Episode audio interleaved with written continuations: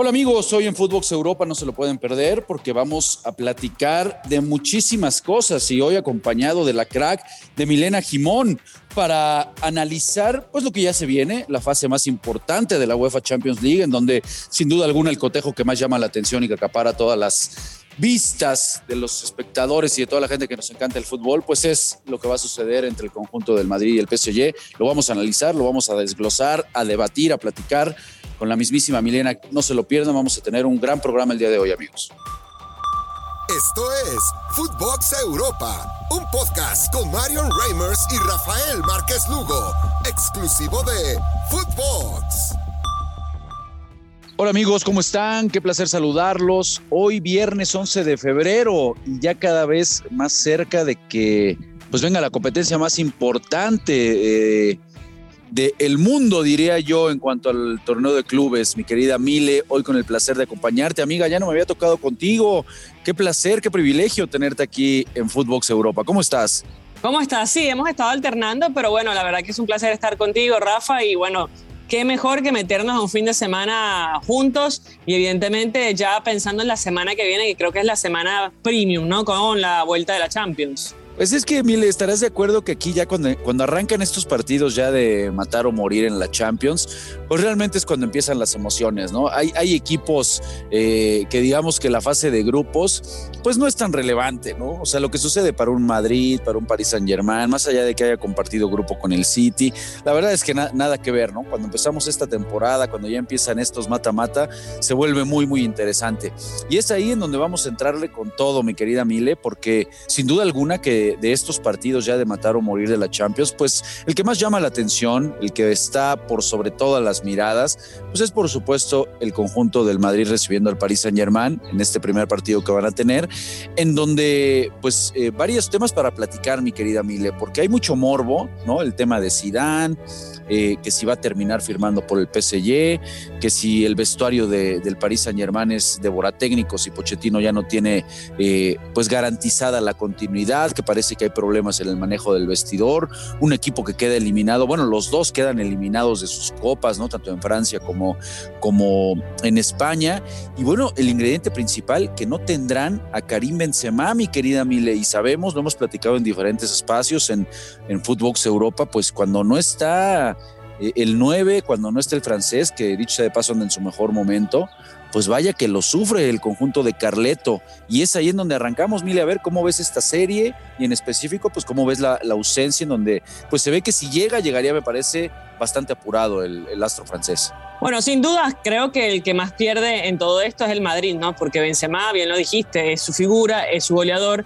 Más allá de que tienen a Vinicius, que no pudo estar el fin de semana frente a Granada, y el Real Madrid sacó una victoria importantísima para mantener esa distancia respecto al segundo, al tercero y obviamente al cuarto, que son los, los más cercanos, el Sevilla sobre todo, que es el segundo. Eh, creo que es muy importante y el Real Madrid tiene una baja sensible. Ahora bien, yo creo después de lo que nos ha dado este fin de semana y después de cómo arrancó el año, más allá de una derrota ahí eh, fea quizás en Copa del Rey del Real Madrid, creo que es, es, más equipo el equipo merengue.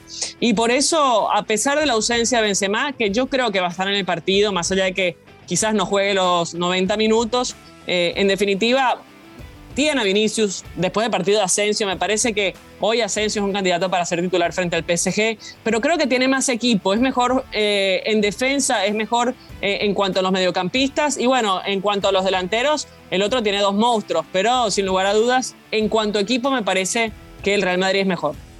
Y la, verdad que es, aventado ese comentario, Mile, ¿eh? porque comparto contigo, ¿no? Sobre todo ese medio campo, ya mencionas lo que está realmente respondiendo eh, Asensio, pero caray, la baja de, Benzema es, es, es, muy abrumadora en cuanto a la cuota goleadora, ¿no? De repente cuando no tienen al francés, sí que bajan en la pegada el conjunto del Madrid, no hay un socio tan claro en ese sentido con, con Vinicius, aunque por supuesto comparto lo, que está haciendo eh, Asensio.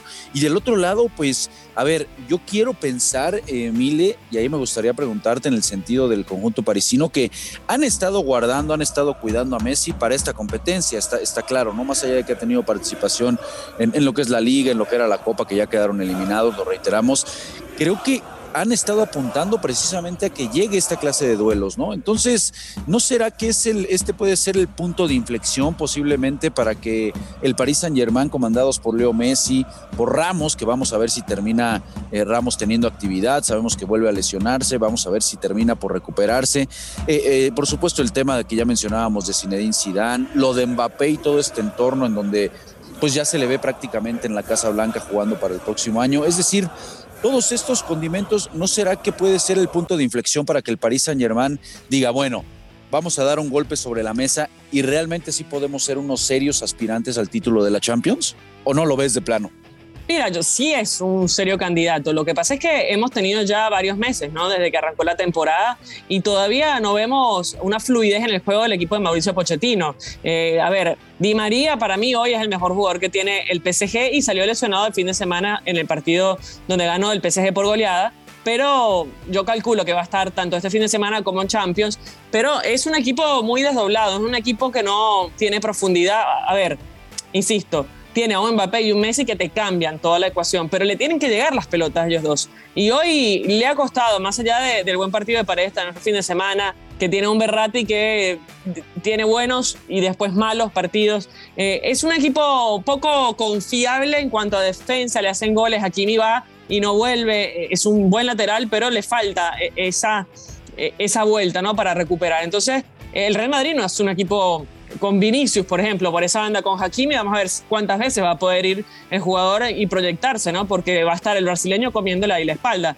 Entonces, bueno, eh, le falta sincronía, le falta saber a qué quiere jugar el PSG y yo creo que a esta altura ya deberíamos ver a un equipo eh, de acuerdo a lo que quiere el entrenador y para mí no lo vemos, pero insisto, tiene grandes figuras, es la nómina quizás más importante hoy del fútbol europeo y debería, sin dudas, ser la que dé el golpe en la mesa.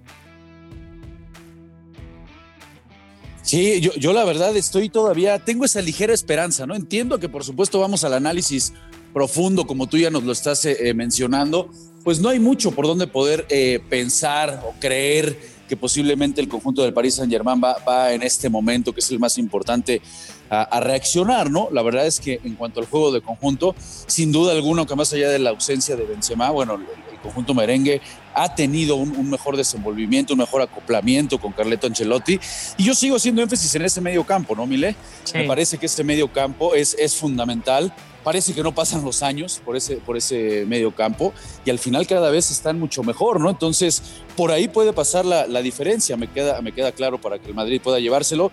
Sin duda alguna, muy, muy atractivo este, este cotejo, Mile. Y el tema de Zidane, antes de cambiar de tema, Mile, ¿cómo ves?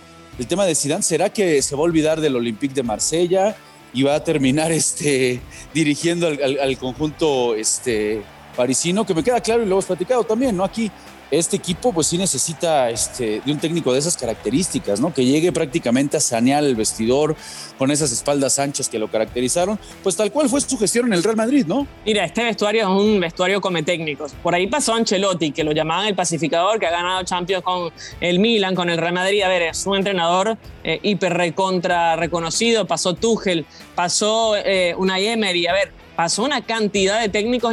Lolo Blanc, eh, tan importantes y ninguno pudo ganar la Champions. Quien estuvo más cerca fue Thomas Tuchel y lo terminaron echando a pesar de haber llegado a la final en su primera vez el club. Eh, a mí, la verdad que ver a Zidane en el PSG me parecería raro considerando, como lo bien dices, que es fanático del Marsella, pero bueno, es un entrenador y obviamente creo que en algún momento quiere reactivar su carrera. Yo lo veo más esperando a una selección de Francia cuando la deje Didier Deschamps, que seguramente lo hará después de, de este mundial pero en definitiva es una persona que parece que no está apurado ni ansioso, eh, todo lo opuesto a mí, ¿no? Eh, en ese sentido yo estaría como esperando la ventanita alguna propuesta, este está sentado en las playas disfrutando del verano, si es que están en verano, ahora están en invierno por allá, entonces eh, no lo veo como necesitado de ir a trabajar, pero eh, sin duda creo que es un técnico que tiene un palmarés y además una personalidad importante para imponerse en este vestuario donde quizás no vaya a tener a Kylian Mbappé porque eso es otra de las cosas que nos va a dejar eh, este semestre, ¿no? Evaluar si en verdad ya tiene un acuerdo, esto lo va a hablar después del partido frente al Real Madrid, porque a mí me parece raro que no tenga un acuerdo si no ha renovado todavía con este PSG. Y no es un tema de plata, eso lo sabemos porque seguro el equipo francés le va a ofrecer más que el Real Madrid. Sí, totalmente. Eso, e, esta novela todavía seguro nos va a dar, a dar de qué hablar y es, y es de los ingredientes a considerar, por supuesto, y que envuelven y hacen de este partido, más allá de los nombres propios y de los grandes futbolistas que estarán en el terreno de juego, bueno, pues es uno de los ingredientes en torno a este partido que también llaman eh, poderosamente la atención. Pues vamos a estar muy, muy pendientes, Mile, vamos a estar muy pendientes, por supuesto, de este partido, ya del arranque de la Champions, para poderlo desglosar aquí en Footbox Europa. Y también, Mile, bueno, pues entre otras eh, notas del día que nos, que nos salen hoy, pues resulta que Valverde está cerca de dirigir, ¿no? Un equipo del Leeds United que bueno, pues sabemos que se le terminó eh, eh, cayendo a Bielsa, ¿no? Eh, todo el mundo nos gusta de repente esa propuesta de Bielsa y demás, pero parece que no le iba a alcanzar, ¿no? Finalmente con la materia prima que tiene, termina ya dejando el conjunto de Leeds y se habla de que pues es uno de los candidatos, ¿no? A dirigir Ernesto Valverde, que a mí me parece, salvo tu mejor opinión, Mile, pues Ernesto Valverde ha jugado sus mejores partidos desde que salió del Barcelona, porque es de repente cuando uno le da valor realmente a lo que hacía, ¿no? Poco valorado me parece en el Barça. Sí, es, poco, la verdad que sí, cuando se fue parece que salió, salieron todos los trapos sucios en el Barcelona. Es un técnico que eh, no es ADN Barcelona, pero fue exitoso y, de esa manera el Barcelona consiguió los últimos títulos importantes eh, en la era de Valverde. Pero, a ver, yo con el Leeds tengo algo particular. Al Leeds lo recuerdo desde que Marcelo Bielsa lo dirige en la Championship y lo intentó ascender en una temporada y después lo ascendió en la temporada siguiente. Eh, yo no veo a otro, a otro club, a otro, a ver, a este club con otro entrenador tan distinto a Marcelo Bielsa. Pero bueno, eh, es en definitiva estos rumores de, los mercados de pases. De hecho, eh, Marcelo Bielsa y el Leeds sacaron un empate tremendo entre semanas frente a Aston Villa por Premier. Eh, dos equipos que están luchando la permanencia, así que bueno, va a ser una temporada y un semestre, un trimestre, porque ya falta más poquito, eh, importante en la Premier, considerando que hay muchos equipos que están luchando la permanencia, más allá de que el título está casi en la cajita del Manchester City. Eh, eh, ese creo que a Guardiola ya no se lo sacan. Una ventaja así difícilmente se la van a sacar a, Pep Guardiola, que sigue ratificando porque es o el mejor o uno de los mejores. ¿no? Ahí ya juzguelo usted, banda, que como siempre nos están escuchando aquí. Y también, mi querida Mile, eh, bueno, sí no entiendo, ¿no? rápido para cerrar con lo de Leeds. De repente nada que ver Marcelo Bielsa con las formas de, Valverde, más allá de que los dos sean grandísimos técnicos. son de esas inconsistencias que de repente los dueños no se sabe qué buscan, ¿no?